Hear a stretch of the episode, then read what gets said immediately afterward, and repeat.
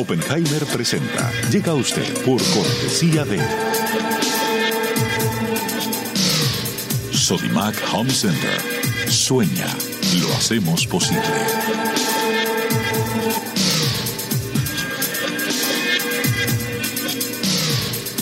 Jingle, líderes en administración integral de capital humano. Estudia en Argentina. Carreras acreditadas internacionalmente. Residencia universitaria. Aranceles a tu alcance. UADE, una gran universidad. Arcos Dorados.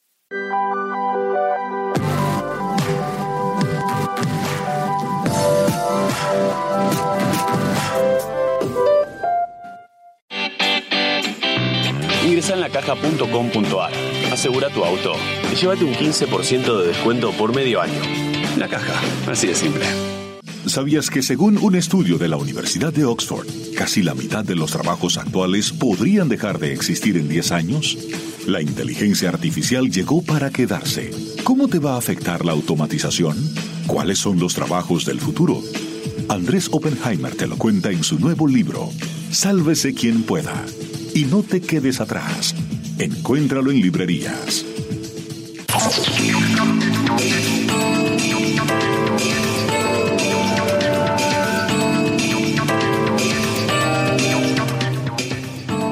Hola, ¿qué tal? ¿Cómo les va? Soy Andrés Oppenheimer. Gracias por estar con nosotros. El presidente de México, Andrés Manuel López Obrador, había prometido durante su campaña electoral reducir la violencia en México, que él achacaba a políticas presuntamente equivocadas de sus antecesores. Pero estamos llegando al fin de su primer año en el gobierno y las cifras oficiales muestran un nuevo récord de homicidios en México. Según datos oficiales, en la primera mitad del año ya hubo más homicidios que en el mismo periodo del año pasado. Y todo parece indicar que al final de este año se van a superar las cifras totales del año pasado. No parece pasar semanas sin una nueva balacera entre grupos de narcotraficantes o una nueva masacre. Hace pocas semanas, ustedes lo leyeron, ustedes lo vieron, los narcos rodearon a las fuerzas de seguridad que habían capturado al hijo del Chapo Guzmán en Culiacán, Sinaloa, y los obligaron a liberarlo. Y más recientemente, hace unos días, nueve miembros de una familia de mormones de doble nacionalidad, estadounidenses y mexicanos, que vivían en el norte de México, fueron acribillados en sus vehículos mientras viajaban por la Sierra Madre entre Sonora y Chihuahua. Entre ellos había tres mujeres y seis niños. ¿Qué está pasando? López Obrador sigue culpando a los gobiernos anteriores y dice que no va a volver a sacar el ejército de las calles para combatir a los capos de narcotráfico. Según él, según López Obrador, esa estrategia de los gobiernos anteriores no funcionó y hay que atacar las causas de la violencia, como la pobreza y la corrupción y el desempleo juvenil. López Obrador ha dicho que hay que seguir una política de abrazos y no balazos, sus palabras y que no se puede combatir el fuego con el fuego, también sus palabras. Pero sus críticos dicen que todo esto suena muy lindo, pero lo concreto es que la violencia está superando todos los récords. Hoy le vamos a preguntar sobre todo esto a un hombre clave del partido de gobierno en México, el diputado Mario Delgado. Es el coordinador del bloque de diputados del partido oficialista, Morena, el partido López Obrador, en la Cámara de Diputados. Y vamos a analizar lo que nos diga con uno de los máximos expertos de Estados Unidos en temas de narcotráfico, el profesor Bruce Bagley, director del Departamento de Estudios Internacionales de la Universidad de Miami. Y más tarde en el programa vamos a cambiar de tema. Vamos a hablar con el candidato presidencial uruguayo de centro derecha, Luis Lacalle Pou. Si las encuestas están en lo cierto, Lacalle Pou tiene una buena posibilidad de ganar la segunda vuelta electoral el 24 de noviembre y terminar con 15 años seguidos de gobiernos de izquierda en Uruguay. Claramente, no solo no nos sentimos representados, sino que nos sentimos avergonzados de la posición del gobierno uruguayo que debería representar a todos los habitantes y ciudadanos de nuestro país. Claramente, eh, el régimen de Maduro es una dictadura bueno, empecemos con el tema del nuevo récord de violencia en México. Veamos lo que nos dijo el jefe de la bancada del partido gubernamental, el diputado Mario Delgado. Veamos.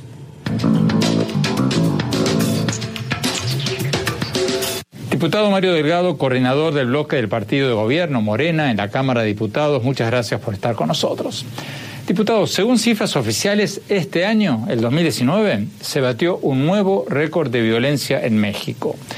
El director de la ONG, de la organización no gubernamental Observatorio Nacional Ciudadano, Francisco Rivas, dijo recientemente al diario El Universal que los datos del 2019 representan lo que él llamó un panorama catastrófico y agregó que lo que preocupa es, sus palabras, que el gobierno federal siga sin estrategia, sin apertura ni disposición a rendir cuentas. Cierro comillas.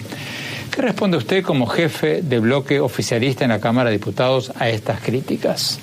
Bueno, Andrés, hemos vivido en el, por lo menos la última década, una ola creciente de violencia y criminalidad en nuestro país, donde cada año representaba un nuevo récord en la cifra de homicidios. Este año no es la excepción. Tenemos esta tendencia perversa con la que se recibió eh, el gobierno, así se recibió al país en diciembre del año pasado, pero el presidente Andrés Manuel López Obrador sí ha tomado medidas diferentes a las que se venían tomando en el pasado, donde simplemente se administraba el problema a pesar de que la autoridad estaba siendo constantemente rebasada.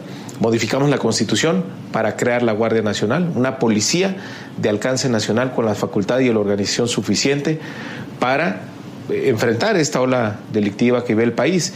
Se está formando de manera acelerada. Ahora la Guardia Nacional tiene cerca de 60 mil elementos, una Policía Nacional que apenas en marzo no teníamos y que el gobierno de manera muy apresurada está eh, conformando. También hay una inversión social muy importante, un programa especial para los jóvenes que se llama Jóvenes Construyendo el Futuro, porque hay que decirlo, en esta crisis de violencia los jóvenes han sido víctimas y victimarios. Y hay una disposición absoluta del gobierno a la rendición de cuentas. Ahora le voy a preguntar más en detalle sobre todos estos puntos, pero antes, es cierto que la violencia venía en aumento todos estos años, e-, eso es cierto, pero también es cierto que López Obrador había prometido durante la campaña reducir la violencia y este año va a haber más de las 29.000 muertes que hubo el año pasado, muertes de homicidios relacionados con el narcotráfico, la mayoría, o sea, la violencia llegó a cifras récords. ¿No es un fracaso eso? No, no es un fracaso porque es una tendencia muy grande, Andrés, que hay que detener. Es una tendencia que se dejó crecer en 12 años. Ahora, si se estuviera haciendo lo mismo, no tendríamos esperanza. Pero sí hay acciones eh, diferentes. La Policía Nacional, la Guardia Nacional, debe generar resultados en algunos territorios tan solo con su presencia. El año que entra vamos a llegar a 120 mil elementos. Es decir, ya habrá un despliegue más o menos importante en aquellos territorios, aquellos lugares donde eh, la violencia le está ganando al Estado. La inversión social debe también dar eh, resultados. Y hay, hay una parte también muy importante que fue muy debatida a partir del caso de Culiacán, un cambio de paradigma en la forma de reaccionar por parte del Estado el famoso daño colateral, Andrés, eh, que era aceptar que en esta batalla contra la delincuencia había muchas pérdidas humanas, había mucha sangre, había muchos desaparecidos, había mucha muerte y teníamos que acostumbrarnos a la violencia, era el daño colateral, era el daño necesario en esta lucha. El presidente de la República dijo no, en mi gobierno la vida importa, tiene que haber un respeto a los derechos humanos. Y eso, al eliminar el paradigma del daño colateral, también se acaba la opacidad en la política de seguridad pública. Ahora por eso puede ser absolutamente transparente y podemos tener eh, hechos tan controvertibles e inéditos como los de la semana pasada, donde incluso hasta los videos del operativo de Culiacán se publican, donde claramente se pueden percibir, percibir aciertos y errores, pero el presidente en un ánimo de transparencia los pone a disposición del pueblo de México. Pero ¿no ha sido un poco ingenuo el presidente López Obrador al decir que para reducir la violencia hay que reducir la pobreza y la corrupción y que se requieren abrazos y no balazos? Esa es la palabra, la frase que usó y que no se puede apagar el fuego con el fuego. ¿Qué le responde usted a quienes argumentan que la violencia está creciendo porque el gobierno de López Obrador está siendo más blando con los narcos? No, es, eso es absolutamente falso. El nivel de violencia y fuego que venía eh, desde los años anteriores es, es, el mismo. Hay, hay estrategias ahora, insisto, diferentes. Por ejemplo, a mí me tocó estar el fin de semana antepasado en San Diego, en la reunión interparlamentaria con congresistas americanos del Partido Demócrata y, del Partido Republicano, donde estuvimos hablando del eh, necesario control de armas en la frontera de los Estados Unidos con México, por esta enorme cantidad de armas que ingresan a México ilegalmente, que provienen de un mercado lícito, que es el de los Estados Unidos, en la necesidad de, parar este flujo de armas que son utilizados en un 80% en nuestro país en actos eh, criminales, en actos eh, delictivos. También los datos son contundentes. En las cárceles más de dos tercios de la población son jóvenes, son jóvenes que no tuvieron oportunidades, por eso la inversión social tan importante del presidente en retener a los jóvenes estudiando o abrirles un horizonte eh, laboral para que no caigan en garras de, de la delincuencia. Entiendo que esto pueda tomar tiempo, pero la otra opción me parece que era peor, Andrés, no haber cambiado la estrategia, haber seguido con la guerra que inició Calderón que siguió Peña y que si nosotros hubiéramos seguido, no sé en dónde estaríamos en términos de estadísticas y violencia en el país. Pero, diputado Delgado, el argumento de muchas organizaciones no gubernamentales es que es cierto que hay que combatir las razones de fondo de la violencia, como la desocupación juvenil, pero esas son metas a largo plazo. A la corta, eso no sirve mucho si se están muriendo decenas de miles de personas. No, a, la, corta está la Guardia Nacional, que es una respuesta diferente. Y es además, es mucho más consistente que el tener de manera ilegal al ejército en las calles violando la constitución mexicana. Ah, es cierto, tenemos que ir más rápido en la, Guardia, pero es una policía de alcance nacional que no teníamos hace apenas seis meses, que se está formando de manera eh, apresurada. Y bueno, la idea es llegar a 120 mil elementos el, año que entra, lo más pronto posible, pero sí hay que ser conscientes del estado de las cosas en las que, en, las que se recibió el país. Profesor Bruce Bradley, nos están pidiendo corte, pero rápidamente, esta política de López Obrador de abrazos no balazos, ¿es una ingenuidad total o, o no tanto? Bueno, yo creo que es ingenuo, no es una política balanceada. Eh, el problema fundamental es que se ha distraído la Guardia Nacional con el problema de la frontera y no hay un balance en esta política. No hay quien controle la violencia actual en las calles de México. Vamos a profundizar en eso apenas volvamos. Vamos a un corte, volvemos con el diputado Mario Delgado y con el profesor Bruce Bradley. No se vayan, ya volvemos.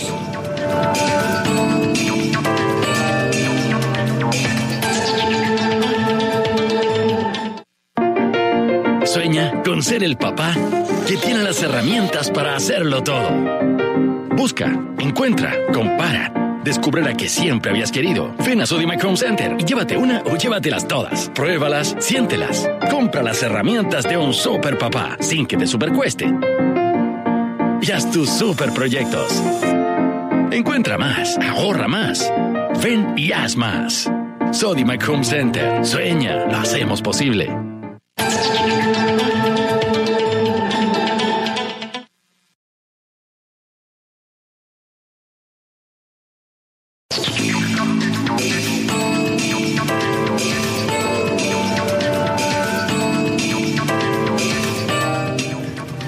Gracias por seguir con nosotros. Estamos hablando sobre este nuevo récord de violencia del narcotráfico en México. Las organizaciones no gubernamentales citan cifras oficiales para señalar que este año se va a superar la tasa de homicidios en México del año pasado. Hace pocos días, tras la liberación forzada del hijo del Chapo Guzmán, después de que había sido capturado por la fuerza de seguridad, una banda de hombres armados acribilló a balazos a tres mujeres y seis niños de la comunidad mormona, de una comunidad mormona estadounidense mexicana que viajaban en la Sierra Madre entre Sonora y Chihuahua. Un drama que han visto todos en fotografías y en las historias en los periódicos. Sigamos viendo la entrevista con el jefe de la bancada del partido oficialista, el partido de gobierno en la Cámara de Diputados, el diputado Mario Delgado. Sigamos viendo la entrevista.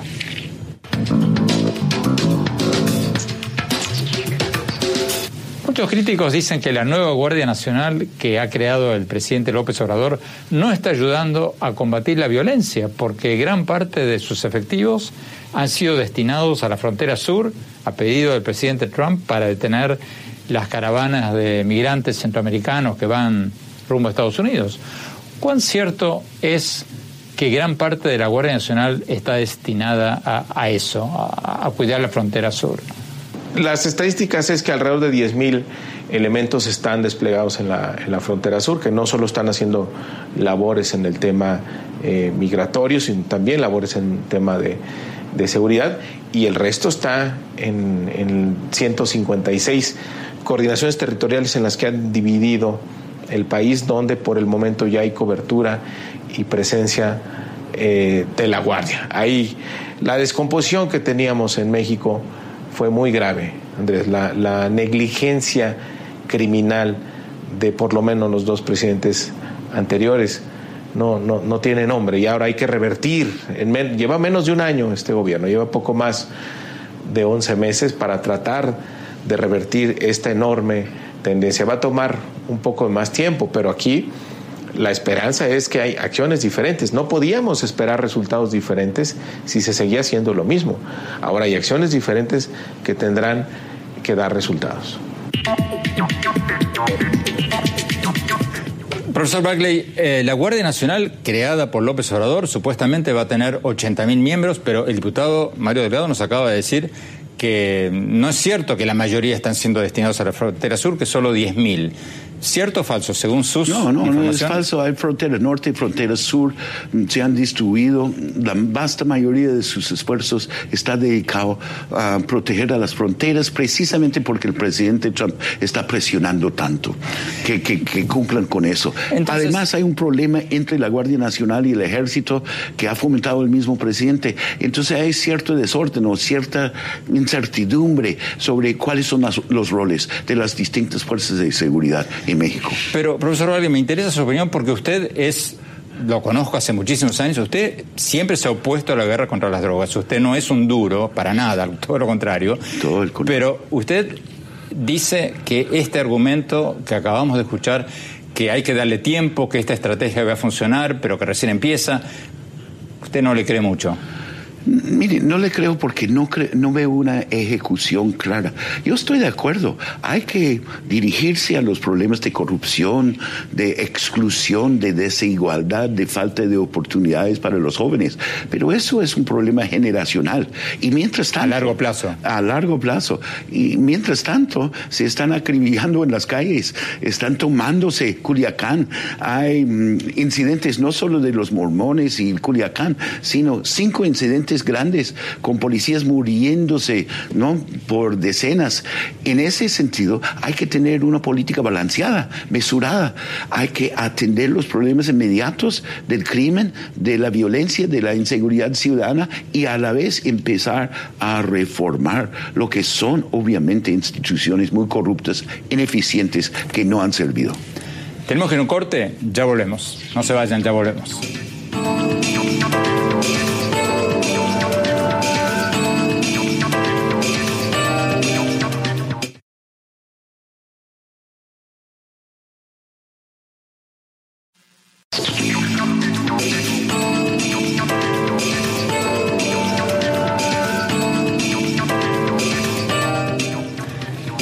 Gracias por seguir con nosotros. Estamos analizando el nuevo récord de violencia en México. Acabamos de escuchar lo que nos dijo el diputado Mario Delgado, el coordinador del partido de gobierno en la Cámara de Diputados, profesor Bruce Bagley, uno de los máximos expertos en Estados Unidos sobre temas de narcotráfico. Esto de Culiacán, lo que pasó con la liberación del hijo del Chapo, ¿fue una rendición del gobierno ante los narcos, como dicen muchos, o, como dice López Obrador, fue una medida necesaria para evitar daños colaterales, o sea, que mueran muchos civiles en una balacera. Yo puedo decir que es ambas cosas a la vez. Fue una rendición, sin duda. Echó para atrás frente a centenares de soldados o sicarios de Sinaloa. Pero López Obrador no quiere una guerra civil en Culiacán ni en ninguna otra parte y fue tan mal planeada la operación con tan poca gente, tan pocos recursos de las fuerzas de seguridad que no existía otra opción. Pero esto va, ¿no existía otra opción? ¿Esto no va a envalentonar a los narcos? Sin duda. Mm, tienen que aprender de la historia. Si van a montar una uh, operación de estas, tienen que planearla bien, tienen que usar toda la fuerza no abrumadora que tienen. No pueden ir con 35 no soldados para enfrentarse con todo un cartel mejor armado que ellos. Entonces, la planeación, la comunicación, la coordinación entre las entidades refleja la confusión que hay en México bajo López Obrador con la Guardia, el papel de las Fuerzas Armadas, papel de la policía. Mejor dicho, no hay claridad, no hay mando claro ni nada. Por el otro lado, mm, López Obrador tomó la decisión en el momento correcto porque no quería una guerra civil, ¿no? Con centenares de, de, bajas eh, entre los civiles. Ahora, profesor Bradley, mirando para adelante, y, de nuevo, me interesa su opinión porque si usted fuera un halcón, un duro, sería fácil su respuesta, hay que aplastar. aplastar balazos con balazos y todo eso. Pero, pero usted es un hombre que en toda su carrera se ha opuesto a la guerra contra las drogas, los presidentes de Estados Unidos, etcétera, etcétera, etcétera. O sea, usted es un hombre, para los duros usted sería un blando en materia de narcotráfico. ¿Cómo se soluciona esta ola, esta ola esta epidemia de violencia vinculada al narcotráfico en México? Bueno, hay, varios niveles de ese problema que reconozco es complejo, pero no soy duro, soy de línea blanda, sin duda. Yo creo que hay tres niveles y cada uno requiere mucho, em, mucho estudio y mucha profundización. Primero, eh, el problema fundamental del narcotráfico en México, como en muchas otras partes, es la ganancia ilícita que produce. O sea, reducir el consumo en Estados Unidos. Claro, consumidores en Estados Unidos, pero en otras partes del mundo. México está ganando a través de sus organizaciones criminales 20 mil millones de dólares al año, puede subir hasta 40 mil millones. Esto es una industria gigantesca. Hay que reducirlo. Hay que empezar a legalizar la marihuana como se ha hecho en California y en muchas otras partes y hay que despenalizar si no hay crimen violento entre las drogas duras. Segundo y tercero rápidamente. Segundo, el problema institucional en México, la corrupción que ha sido parte del sistema, ya lo sabemos. Y tercero, uno puede ejecutar programas a largo plazo de eh, inclusión, pero hay que mantener una presencia de las fuerzas de seguridad, porque si no, hay violencia en la calle todos los días. O sea, todo abrazos y no balazos no, no funciona. Doctor Bagley, muchísimas gracias. Vamos a un corte rápido y ya volvemos con el candidato a presidente de Uruguay, Luis Lacalle Pou. No se vayan, ya volvemos.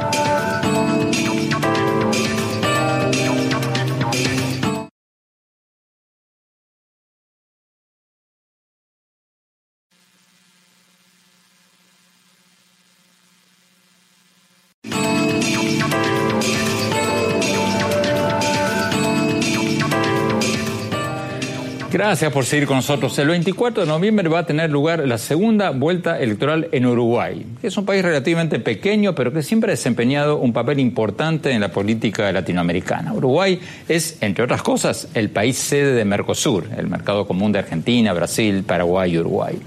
El Frente Amplio de Izquierda lleva casi 15 años en el poder en Uruguay, pero ahora las encuestas dicen que el candidato de centro derecha, Luis Tacalle Pou, tiene las mayores posibilidades de ganar. Hablamos con él hace pocas horas. También invitamos al candidato del Frente Amplio, Daniel Martínez, pero hasta el momento no nos han contestado. Vean lo que nos dijo el candidato Luis Lacalle Pou.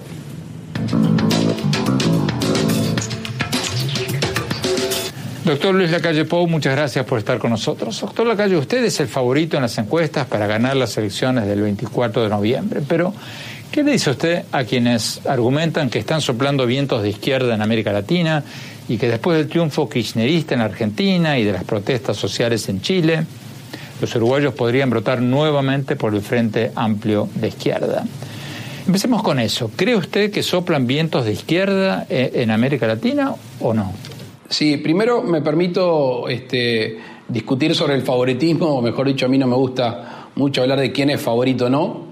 Segundo, creo que cada país tiene su propia idiosincrasia y, sus resoluciones electorales y, políticas independientes. Sin perjuicio de eso, desde mi punto de vista, lo que se puede estar observando, si es que existe un patrón, que yo lo, lo pongo en duda, son vientos de cambio, no vientos de cambio hacia un signo político vientos de cambio en distintos gobiernos. ¿Por qué? Porque si los gobiernos eh, eh, tienen la satisfacción popular mayoritaria, los gobiernos no cambian. En Uruguay, después de 15 años de gobierno del Frente Amplio, notoriamente hay mayor insatisfacción en los uruguayos y por eso, de mi punto de vista, es que se va a proceder a ese cambio. No creo, hablando de América Latina, que está tan convulsionada y con tanta turbulencia, exista realmente un tema de signo político en el cambio. La alternancia se da por insatisfacción de quienes gobiernan sin perjuicio del signo político, porque en realidad si uno tendiera a simplificar los signos políticos, tenemos alternancia de distintos tipos según el, según el país. Tuvimos una en Brasil, tenemos ahora otra eh, en Argentina, lo de Bolivia es un signo de, de interrogación. Ecuador, eh, notoriamente hay un sucesor que después devino siendo un oponente de quien sucedía y por eso deberíamos analizar país por país cuáles son las turbulencias, cuáles son los problemas y cuál es la alternancia en cada uno de esos lugares. Pero concretamente, en temas como Venezuela, el gobierno actual de su país, de Uruguay, ha sido uno de los pocos en América del Sur que sigue reconociendo a Nicolás Maduro como presidente legítimo de Venezuela, mientras que unos 55 países lo consideran ilegítimo. Si usted gana, ¿va a seguir con la postura actual de Uruguay o, va a reconocer a Juan Guaidó, el presidente de la Asamblea Nacional de Venezuela, al que todos estos países reconocen como presidente legítimo, presidente encargado de Venezuela. ¿Qué va a hacer usted si gana? Primero quiero salir en, defensa de, nuestra nación. Eh, nosotros estamos convencidos de que la posición, que la triste posición del gobierno de nuestro país no representa el sentir popular de, la totalidad de la nación. Nosotros con, con, Venezuela, que desde los tiempos de Chávez y posteriormente Maduro, el gobierno uruguayo, insisto, sin representar la vocación nacional, tuvo una afinidad ideológica, una afinidad personal. Posteriormente, muchos allegados al poder hicieron negocios al calor y al amparo justamente de los dos gobiernos y eso ha tenido amordazado a nuestro gobierno en, en los distintos estrados internacionales. Claramente, claramente no solo no nos sentimos representados, sino que nos sentimos avergonzados de la posición del gobierno uruguayo que debería representar a todos los habitantes y ciudadanos de nuestro país. Claramente eh, el régimen de Maduro es una dictadura y vulnera un día sí y otro también los derechos humanos en nuestro país, en Venezuela, perdón. ¿Qué postura tomaría usted si gana sobre el caso de Bolivia, donde se interrumpió el conteo de votos durante casi 24 horas en las elecciones del 20 de octubre y de pronto, milagrosamente, hubo un cambio de tendencias y apareció prácticamente ganando la primera vuelta el presidente Evo Morales. Brasil y otros países pidieron que se celebre una segunda vuelta. ¿Qué haría Uruguay si usted gana en el caso de Bolivia? Claramente eh, Bolivia es soberana en sus procesos electorales como el resto de los países, sin perjuicio de lo cual, notoriamente los informes que uno tiene acceso de organismos internacionales de distinta índole, claramente hablan de un proceso poco transparente, de un proceso poco apegado a, las, a las normas y, yo creo que los reclamos internacionales que se han escuchado son legítimos y, son, y son válidos. Tenemos que ir a un corte. Cuando volvamos, vamos a ver lo que nos dijo el candidato Luis Lacalle Pou cuando le preguntamos sobre su consumo de marihuana y cocaína cuando tenía entre 17 y 23 años. No se vayan, ya volvemos. ¿Sabías que según un estudio de la Universidad de Oxford, casi la mitad de los trabajos actuales podrían dejar de existir en 10 años? La inteligencia artificial llegó para quedarse. ¿Cómo te va a afectar la automatización? ¿Cuáles son los trabajos del futuro? Andrés Oppenheimer te lo cuenta en su nuevo libro, Sálvese quien pueda. Y no te quedes atrás. Encuéntralo en librerías.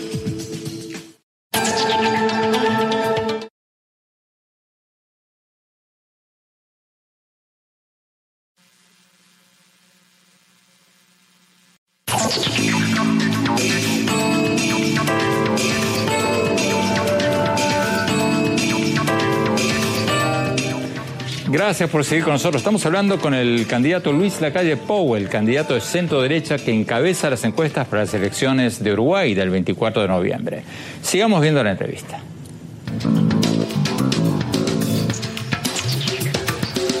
Doctor Lacalle, sus rivales políticos dicen que usted es una persona que nació con cuchara de plata, es hijo de un presidente, vive en un barrio privado ¿Qué les contesta a quienes lo acusan de pertenecer a, la élite de su país? No, yo no, no, tengo tiempo de, contestar esas cosas, no hago mi, defensa, porque en realidad no es una falta de respeto, una disminución de, mi persona, pueden ser datos objetivos. Lo que sí es notorio que de alguna manera es menospreciar la voluntad popular de miles de uruguayos que apoyaron nuestro partido y de menospreciar la voluntad de algunos partidos políticos de oposición, la gran mayoría, que han conformado en estos días una posible coalición de gobierno multicolor. Usted ha contado varias veces que entre los 17 y los 23 años, en una época en que su padre era presidente, usted era un frecuente consumidor de marihuana y cocaína. ¿Cómo dejó el hábito? ¿Y qué aprendió de su experiencia en cuanto a si los países tienen que ser más flexibles o más duros en materia de reprimir el consumo de drogas?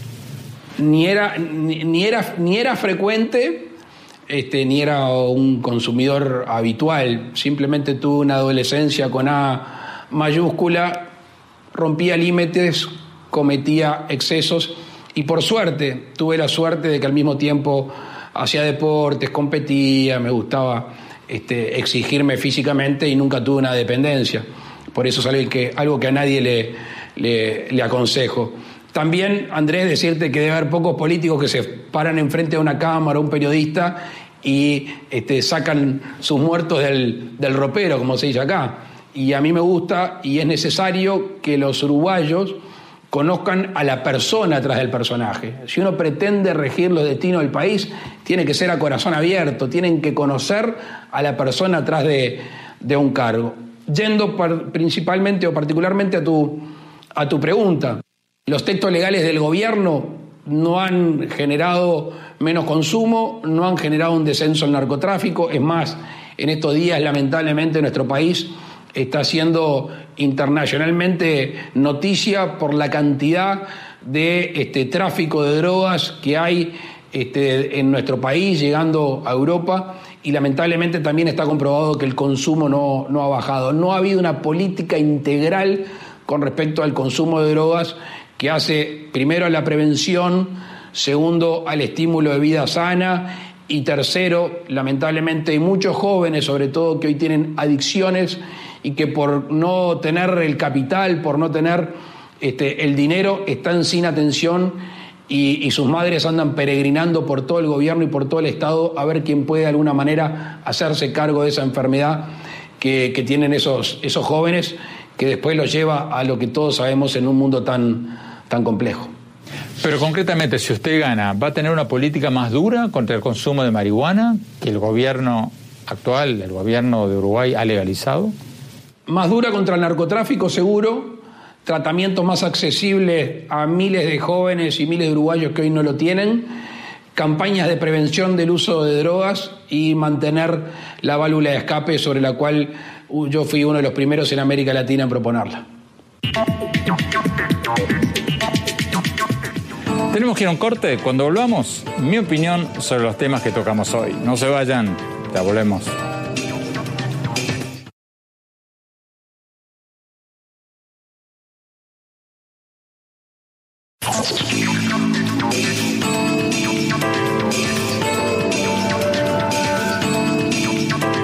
Gracias por seguir con nosotros. Mi opinión sobre el tema con el que arrancamos el programa de hoy, el récord de violencia en México. El presidente mexicano Andrés Manuel López Obrador había prometido reducir la violencia, pero en su primer año de gobierno se está superando el récord de 33.300 asesinatos registrados el año pasado. Mi opinión Primero de todo hay que poner las cosas en perspectiva. Cuando mis amigos se asustan viendo las noticias de México y me preguntan si es seguro ir como turista allí, yo siempre les digo lo mismo. Les digo que México es tan seguro o tan poco seguro como muchos otros países. Porque lo cierto es que según las cifras de las Naciones Unidas, México no está entre los países más violentos del mundo, por lo menos todavía. El Salvador, Jamaica, Honduras, Belice, Sudáfrica y varios otros países todavía están por encima de México. Y como país, México todavía tiene una tasa de homicidios menor que el de algunas ciudades de Estados Unidos como Detroit. Pero eso no quita que lo que está pasando en México sea preocupante, muy preocupante, porque la violencia está llegando a niveles nunca vistos en años recientes. Obviamente, la estrategia del presidente López Obrador de abrazos y no balazos, sus palabras, no está funcionando. A los narcos no se los combate con subsidios sociales para los pobres ni con becas estudiantiles, por lo menos a corto plazo.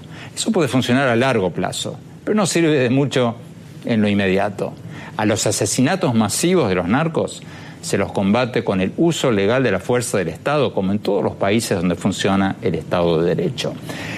Es totalmente cierto que el gobierno de Estados Unidos tiene parte de la culpa por no reducir el consumo de drogas en Estados Unidos y por no hacer más para detener el contrabando de armas de guerra que van a parar a los cárteles de la droga en México. Pero López Obrador ya no puede seguir culpando a la ola de homicidios en México, a sus antecesores, al neoliberalismo, a Estados Unidos, ni a nadie. Porque ya lleva casi un año en el gobierno y si se equivocó con su política de abrazos y no balazos, no habría nada de malo en que lo reconozca y cambie de estrategia. A nadie se le pida que sea perfecto. Todos nos equivocamos. El mérito de cualquier buen líder es no ser cabeza dura, reconocer cuando hay errores y, si es necesario, corregirlos. Porque las cifras oficiales demuestran que los homicidios en México están batiendo todos los récords y esa tendencia, si no se detiene ahora, si no se detiene a tiempo, puede ir de mal en peor. Bueno, se nos acabó el tiempo. Muchas gracias por habernos acompañado. Los invito a visitar mi blog sobre política, economía, tecnología, innovación y educación en el sitio web andresopenheimer.com. Si se registran ahí, les vamos a mandar por email todas las semanas mis artículos del Miami Herald y nuestros más recientes programas de televisión.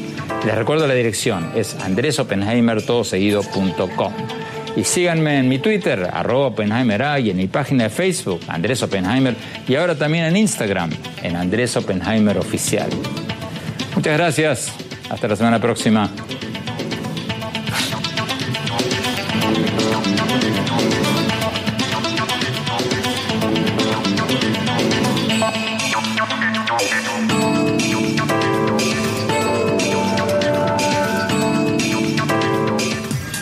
Oppenheimer presenta. Llega a usted por cortesía de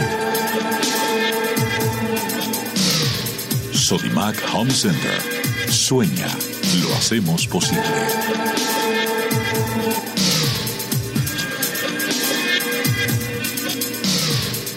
Jingle, líderes en administración integral de capital humano. Estudia en Argentina. Carreras acreditadas internacionalmente. Residencia universitaria. Aranceles a tu alcance. UADE, una gran universidad. Arcos Dorados.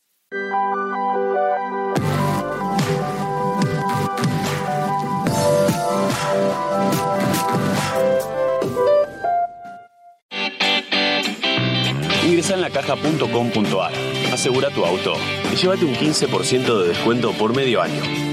La caja, así de simple. ¿Sabías que según un estudio de la Universidad de Oxford, casi la mitad de los trabajos actuales podrían dejar de existir en 10 años? La inteligencia artificial llegó para quedarse. ¿Cómo te va a afectar la automatización? ¿Cuáles son los trabajos del futuro? Andrés Oppenheimer te lo cuenta en su nuevo libro, Sálvese quien pueda. Y no te quedes atrás. Encuéntralo en librerías.